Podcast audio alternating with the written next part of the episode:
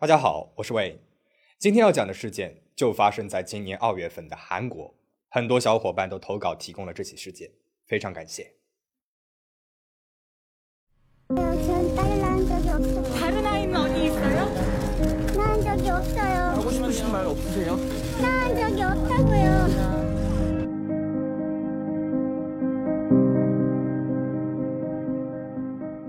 二零二一年二月十一日，在韩国庆尚北道龟尾市，三岁的女孩宝兰在空无一人的家中被人发现。人们发现她的时候，她早就已经停止了呼吸。警方推测，宝兰是在被六个月之前离开家的母亲金某抛弃，活活饿死的。消息一出，一下子就震惊了整个韩国社会，引起了极大的关注。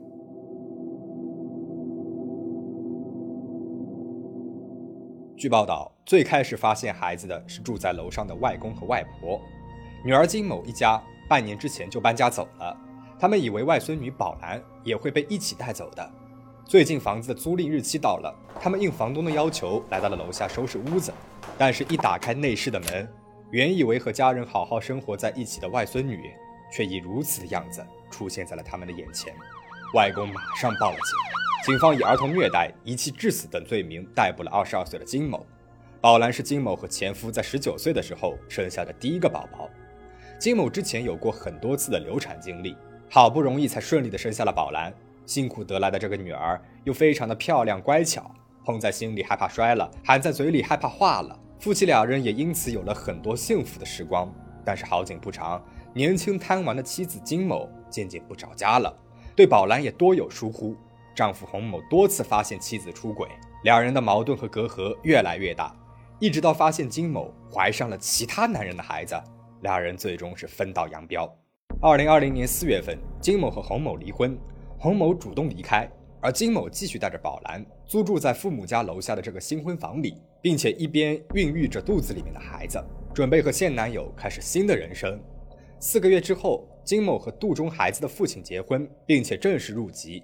他和父母朋友宣布要带着宝兰搬去现丈夫的家里面，也在咨询怎么才能够把宝兰移入现任丈夫的户口，组成幸福的四口之家。但是谁也没有想到。金某的未来展望只是彻头彻尾的一个谎言。他一开始根本就没有打算带着宝兰继续生活，而是残忍的把年仅三岁、刚刚学会走路的孩子独自的丢弃在了家里面。金某在被捕之后对警方坦白，自己马上要生下新丈夫的孩子了，觉得没有精力，家里面呢也拿不出来多余的钱再去照顾宝兰，所以把她直接丢弃在了家里面就出来了。提到宝兰的时候，金某直接会说。因为是前夫的孩子，都不想多看一眼，苦读还不识子呢。金某的冷血和残忍是令人折舌。但是另一方面，仔细想想，为什么宝兰在半年之后才会被人发现呢？三岁正是忠实于本能的年纪，被单独留在家里面的宝兰，因为恐惧和饥饿，肯定是会大喊大哭的。虽然脚步还趔趔趄趄的，但是转动门把手，对于三岁的宝兰来说，也不是没有可能。然而，不止隔壁的邻居毫无察觉，连住在楼上的外公和外婆也一无所知。这是为什么呢？难道在金某八月份搬家的时候，宝兰就已经处于无法哭喊、无法走动的状态下了吧？金某的家人和朋友们说，最后一次亲眼见到宝兰是在搬家前的七月份。后来，金某呢还给别人发过一些宝兰的旧照，编着各种故事，假装宝兰就在自己的身边。当家人朋友提出想要看看宝兰，金某便用宝兰生病了，这会儿不方便等理由搪塞。讲到这里，大家有没有联想到我在去年九月份发布的影片《戏精母亲的迷惑行为》里面，那个母亲凯西也是这样蒙骗身边人的？而比起凯西，金某有过之而无不及，因为他每个月还在领因为宝兰才申请到的政府发放的五十万韩元的养育补贴。作为一个母亲，不管多么的厌恶前夫。面对一起生活了三年的女儿，明知道不管她就会没有命的，那她是怎么做到抛弃她的呢？二十二岁的金某是真的单纯的为了自己的再婚生活不会受到威胁，变得渐渐厌恶宝兰，才做出这样的选择吗？还是因为某种不为人知的隐情，金某他根本就不想养育这个女儿了呢？到这个时候，案件还是被定义为单纯的虐待案件，但是没有想到，随着调查的深入，这起案件。迎来了更大的冲击和反转。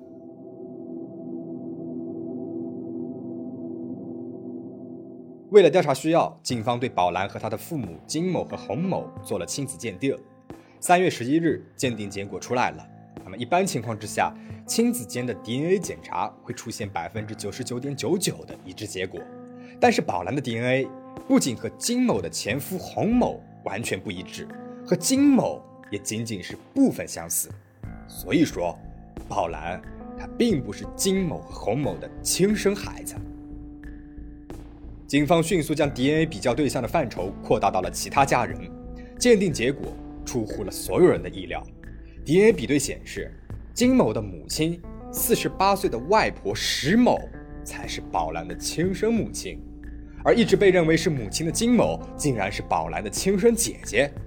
更奇怪的是，听到 DNA 的鉴定结果，假母亲金某却坚称宝兰就是自己的孩子，而真母亲石某。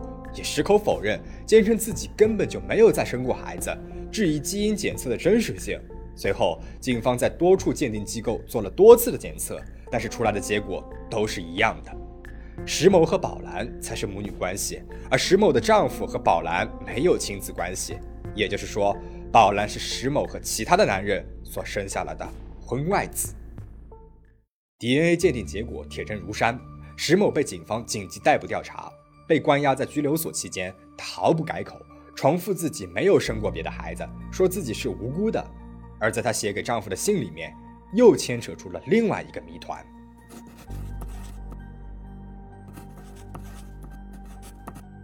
原来，在正式报警的前一天，石某就独自去到了楼下，并且早于丈夫一步发现了孩子冰凉的身体。她第一时间联系到了女儿金某。而石某通话的目的却是为了保全女儿金某，俩人在电话里面商量好了用箱子转移和销毁，但是不知为何，最终石某没有这么做，而是上楼把这件事情告诉给了丈夫。夫妻两个人商量后，熬到了第二天才报了警。一边是犯下罪行的女儿，一边是无辜丧命的外孙女。石某为了袒护女儿，试图隐藏宝兰死亡的举动，究竟真的只是单纯的担心女儿金某会因此入狱吗？还是因为害怕宝兰的死亡一旦曝光，她是宝兰亲生母亲的真相也会被公之于众呢？对于宝兰和石某、金某的关系，警方做了一个推测。他们猜测，四十八岁的石某和二十二岁的金某母女俩极有可能是在差不多的时间进行了分娩，而石某生下孩子之后，把这个无法被丈夫接纳的婚外子，也就是宝兰和金某所生下的孩子进行了交换，而这起案件。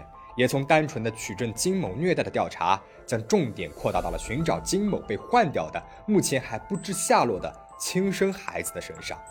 一个孩子被活活虐待丧命，而另外一个孩子至今还不知道下落。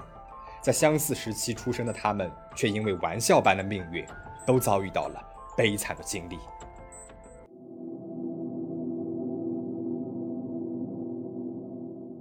如果真的如警方的推测，石某是在将金某生下的孩子和自己生下的孩子，也就是宝兰进行了交换的话，那么案件本身还存在着几大疑点，是目前的证据还无法解释清楚的。第一点，宝兰的亲生父亲究竟是谁？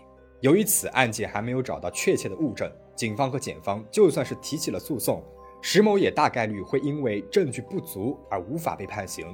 只有找出宝兰的亲生父亲，确认石某的婚外出轨事实。才有可能成为击溃石某的心理防线，得到真相自首的一个突破口。然而，警方将石某周围的男性熟人，包括接触过的快递员、餐厅老板等等，全部都做了一个基因检测，却没有找到对比一致的基因。石某的婚外情对象宝兰的亲生父亲究竟会是谁呢？考虑到宝兰是在三年之前出生的，警方就通过石某的活动轨迹、手机使用记录。开始重点调查他三四年之前的活动范围和社交圈，但是可惜的是，石某一年之前换过手机，而通信公司呢可以提供的资料也非常的有限。那另外，如果宝兰的亲生父亲依然还和石某保持着密切联系的话，应该也早就进入警方的搜查网了，但是现在依然没有找到，是否说明石某和他早就断绝了关系了呢？或者根本不知道宝兰的存在？而如果宝兰的生父，是知道石某怀孕这件事情的，那他是否一开始就参与到了石某的换子计划当中呢？第二点，石某是如何悄无声息地完成怀孕和分娩的过程的呢？都说十月怀胎，普通孕妇在孕期达到四五个月的时候，身体就会开始产生明显的变化。不管石某再怎么是高龄产妇，再怎么不显怀，怀孕的整整十个月期间，每天生活在一起的丈夫。为何会没有察觉到丝毫的奇怪呢？但是石某的丈夫以及石某的大女儿，也就是金某的姐姐，都表示没有见过石某大肚子呀。而不仅仅是怀孕，分娩之后，孕妇呢也需要产后调理。但是石某一直都待在家里面，穿着以前的衣服，也没有出现过某一段时间特别的虚弱。那她是如何做到隐藏自己的怀孕症状的呢？甚至瞒过了每一天一起生活在一起的家人呢？究竟是石某隐藏的好？还是这一家人根本对彼此缺少关注和关心呢？警方也对石某周围的熟人进行了走访调查，有情报称他在二零一八年一月份在上班的工厂请过假，那个时候的他看起来有一些臃肿，穿的衣服呢也比平时要大了一个号码。警方随即将石某的初步生产日期锁定在了一月到三月，并且在龟尾以及龟尾周边的金川、大邱等地的一百七十处妇产科都进行了搜查。但是最终哪里都没有找到石某的分娩记录。在搜查的过程当中，警方发现石某的电脑搜索记录当中有过自助分娩、分娩准备等相关的搜索记录，这也很可疑啊。因为他的女儿金某呢是在医院分娩的，石某是没有必要去为了女儿考虑自助分娩的事情。这一些事前的搜索准备很有可能是石某为自己准备的。但是三年之前的石某也已经是四十五岁了，是个高龄产妇。就算是在没有医疗设备的地方生下了孩子，也需要有一个合适的场地啊。警方就猜测了，也许石某是用了别人的身份去医院生产的。那么这样一来，调查的难度就更大了。不仅要调查三年之前的病例，还需要去反向调查哪一个女性的身份是有医院的分娩记录，却没有做过婴儿的出生申报的。第三点，两个孩子是什么时候被交换的呢？这个案件最关键的点。也是最难以取证的部分，就是石某生下的孩子宝兰究竟是什么时候和金某的孩子进行交换的？新生儿们刚刚出生的时候，可能五官还不够明显，每天都会有新的变化，父母很难去一一辨别和区分孩子。但是，一旦成长到了两三个月的时候，孩子的脸部消去浮肿，会呈现比较明显的特征了。如果金某和洪某对孩子的变化没有丝毫的察觉，那么很有可能。石某是在孩子出生的短时间之内就完成了偷换。根据金某的前夫洪某的回忆，金某生下孩子之后，是在岳母石某的劝说之下，在亲家进行了一段时间的调理，而宝兰大部分时间都是由石某来照顾的。那石某是不是在这段时间里面将自己的孩子和女儿的孩子进行了交换呢？但是仔细想一想，为什么石某要来换孩子呢？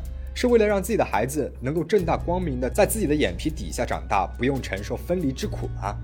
但是金某所生下的孩子也是自己的外孙女啊，难道他就没有丝毫的感情随意处置吗？交换孩子的动机和手法依然被蒙在迷雾之中，也给警方的调查带来了巨大的困难。第四点，新婚房奇怪的电费使用单，根据警方的调查和金某的自述。金某将孩子丢弃在家里面独自搬走的时间是在八月份，但是新婚房的电费使用明细却显示，之后的九月份、十月份、十一月份的电量使用和八月相比的话是没有太大差异的。那么这个时候，宝兰应该已经是死去的状态了。那么究竟是谁在没有主人的房子里又做了些什么，才会出现相似的电费呢？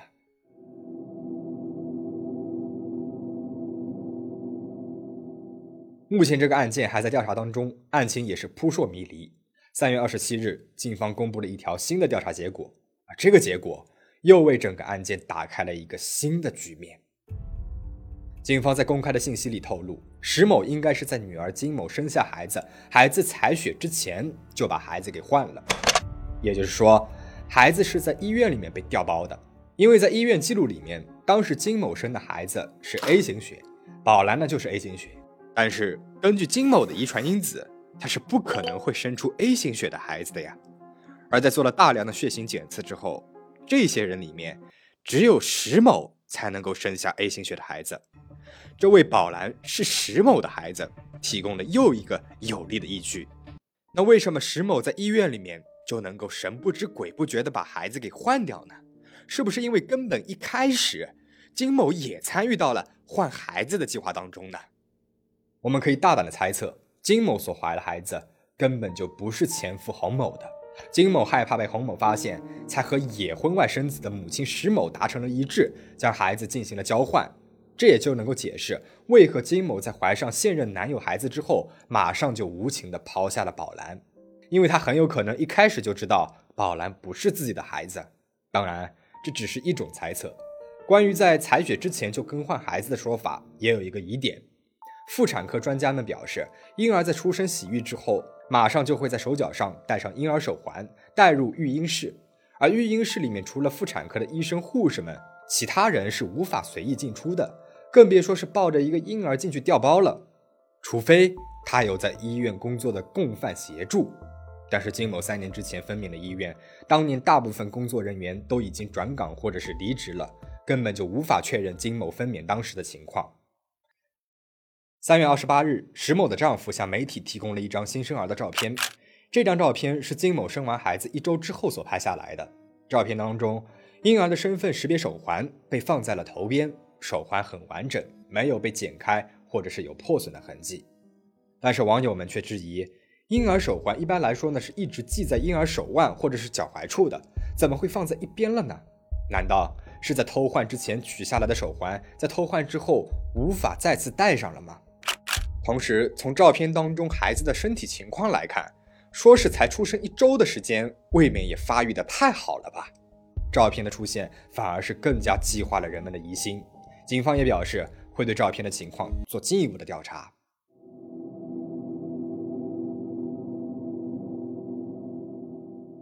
作为韩国近期最为轰动的案件，警方们还在继续的深入调查这起案件当中。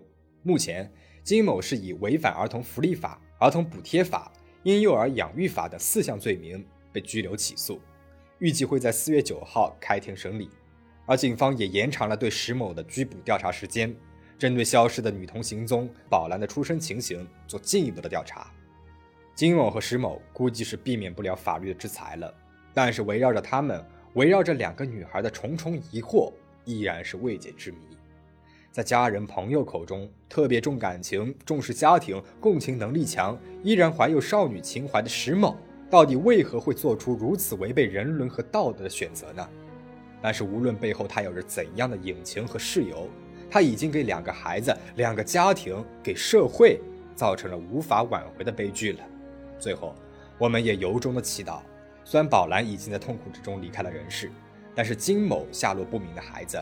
希望他依然还活在这个世界上，我们也需要更多的法律改革和援助，去保护这些出生于法律死角的孩子们。我会随时关注这起案件的发展，继续为大家带来最新的消息。最后，请大家保持警惕，保持安全。我们下期再见。